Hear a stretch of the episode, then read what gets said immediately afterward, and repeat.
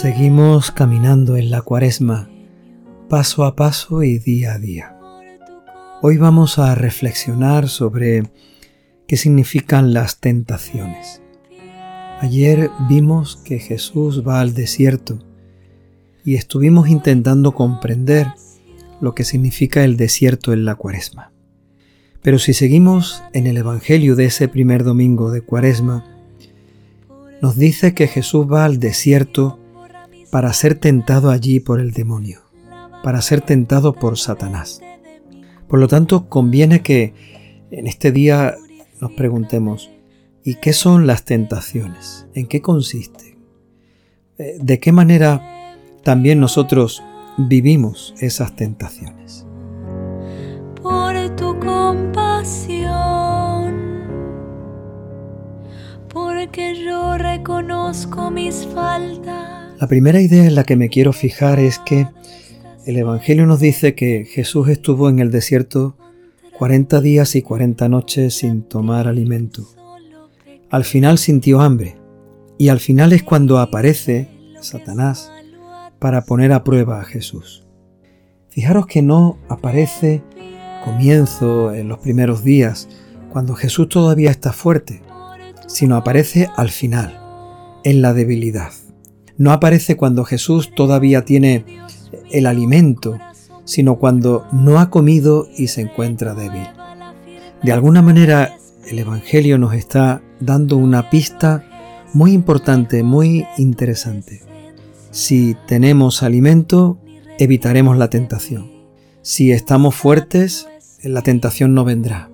Si verdaderamente estamos bien alimentados, el demonio se mantendrá lejos y no intentará ponernos a prueba. ¿De qué alimento estamos hablando? No es la comida del cuerpo, sino la del espíritu.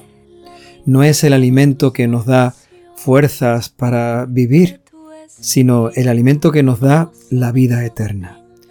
Estamos hablando del alimento de la oración, del alimento de la palabra de Dios, del alimento de los sacramentos, especialmente de la Eucaristía. Si alguien está fuerte, porque está bien alimentado con todo eso, será mucho más fácil vencer la tentación. Las tentaciones serán menores, incluso no aparecerán, porque verdaderamente si nos encontramos fuertes en el Señor, Satanás se mantendrá alejado.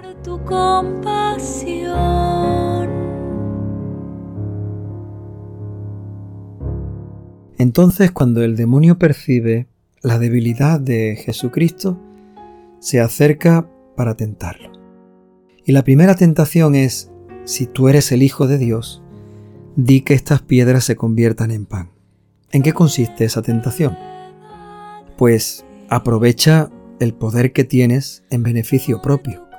No tienes hambre, tú no tienes poder, tú no eres el que has cambiado el agua en vino, pues para ti sería muy fácil cambiar estas piedras en pan. Así ahora te las comes, te comes el pan y quedarás alimentado, quedarás saciado. Es la tentación de querer aprovechar eh, la fuerza para uno mismo.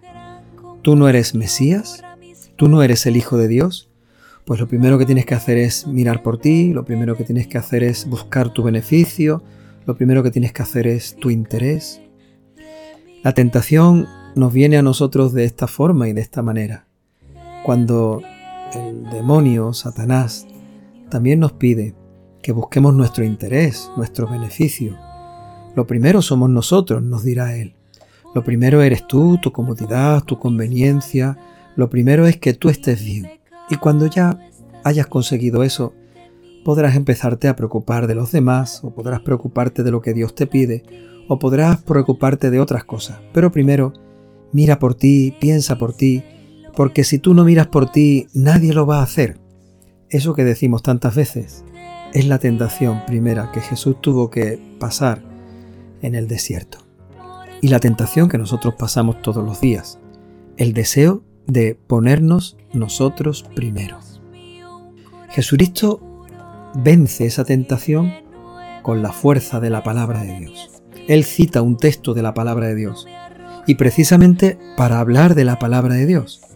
No solo de pan vive el hombre, sino de toda palabra que sale de la boca de Dios. Es decir, cuando uno está alimentado con la palabra de Dios, entonces no cae en la tentación de ponerse primero.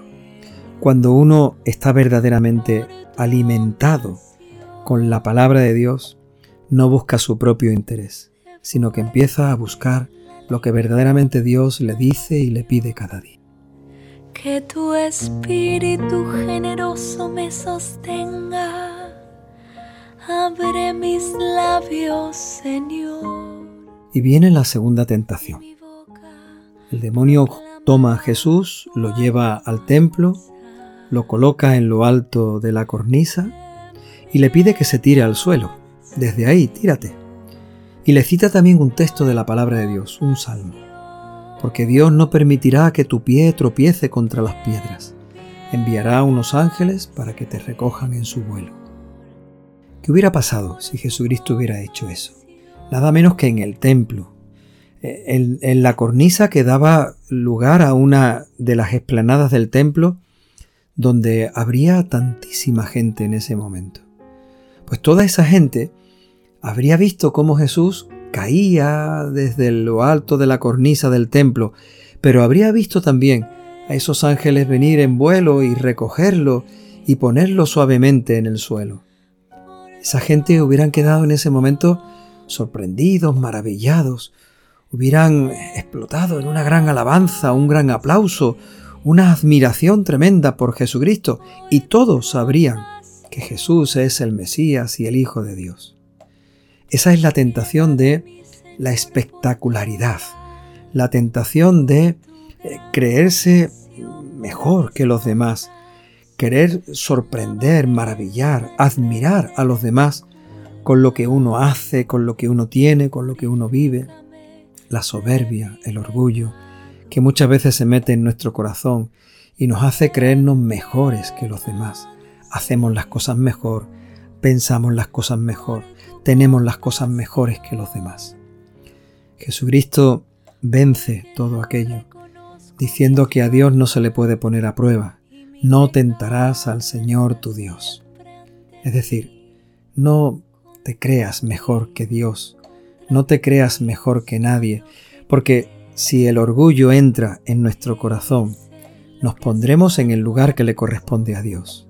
Si la soberbia entra en nosotros, el primer lugar será para nosotros y Dios no podrá ocupar ese lugar que le corresponde. A eso se refiere Jesús con no tentarás al Señor tu Dios. No se trata de ponerle ninguna prueba a Dios. Dios no, no entra en ese juego nuestro. Se trata de no rechazar a Dios por el camino de la soberbia y del orgullo que nos aleja de su amor y de su misericordia. Esa es la segunda tentación que también en esta cuaresma el Señor nos invita a vencer.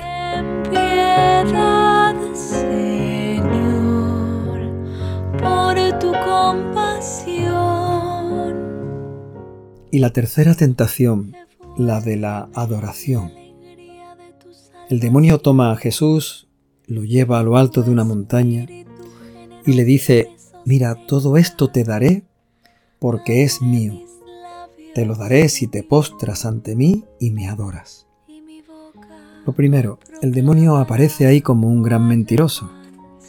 Todo esto es mío, dice. Y realmente él sabe que no lo es, porque todo le pertenece a Dios. Sin embargo, el demonio siempre nos va a mentir. Esa es otra tentación. La mentira del demonio que entra en nuestro corazón y que nos promete lo que no nos puede dar.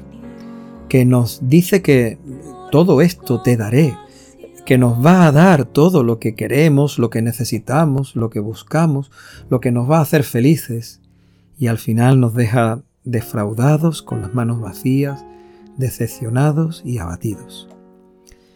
Jesucristo le dice al demonio, solo a tu Dios adorarás y solo a Él le darás culto. Vuelve a aparecer la tentación de querer poner en el lugar de Dios otro que no es Dios, otra cosa, otra realidad, otra experiencia, otro sentimiento, otra vivencia en nuestra vida. El lugar de Dios no lo puede ocupar nada ni nadie. solo a Él le darás culto y a Él solo lo adorarás. El culto que ofrecemos en los sacramentos es una expresión del culto que debemos ofrecer a Dios en nuestro corazón. La tentación es querer quitar a Dios del centro, del lugar más importante de nuestro corazón y de nuestra vida.